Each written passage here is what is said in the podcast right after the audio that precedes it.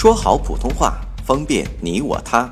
本栏目素材由国家普通话水平测试研究组普通话培训研究中心编写，北京理工大学出版社出版的普通话水平测试专用教材。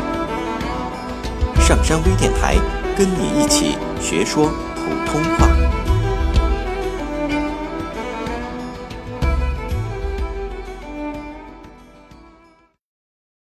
作品三十一号。森林涵养水源，保持水土，防止水旱灾害的作用非常大。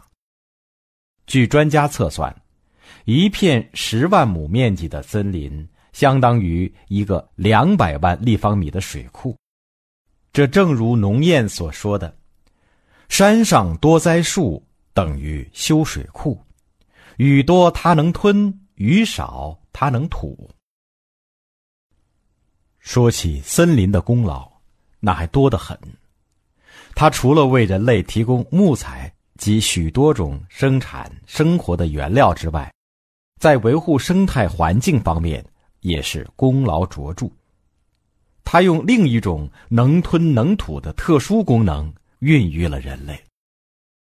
因为地球在形成之初，大气中的二氧化碳含量很高，氧气很少。气温也高，生物是难以生存的。大约在四亿年之前，陆地才产生了森林。森林慢慢将大气中的二氧化碳吸收，同时吐出新鲜氧气，调节气温，这才具备了人类生存的条件，地球上才最终有了人类。森林是地球生态系统的主体，是大自然的总调度室，是地球的绿色之肺。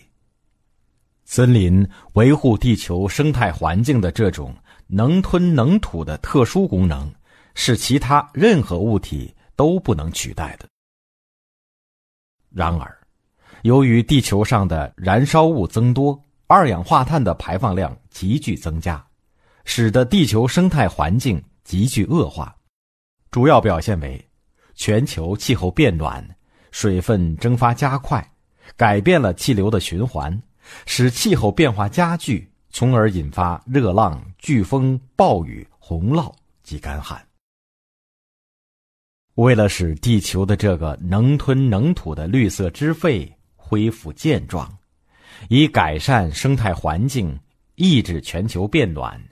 减少水旱等自然灾害，我们应该大力造林护林，使每一座荒山都绿起来。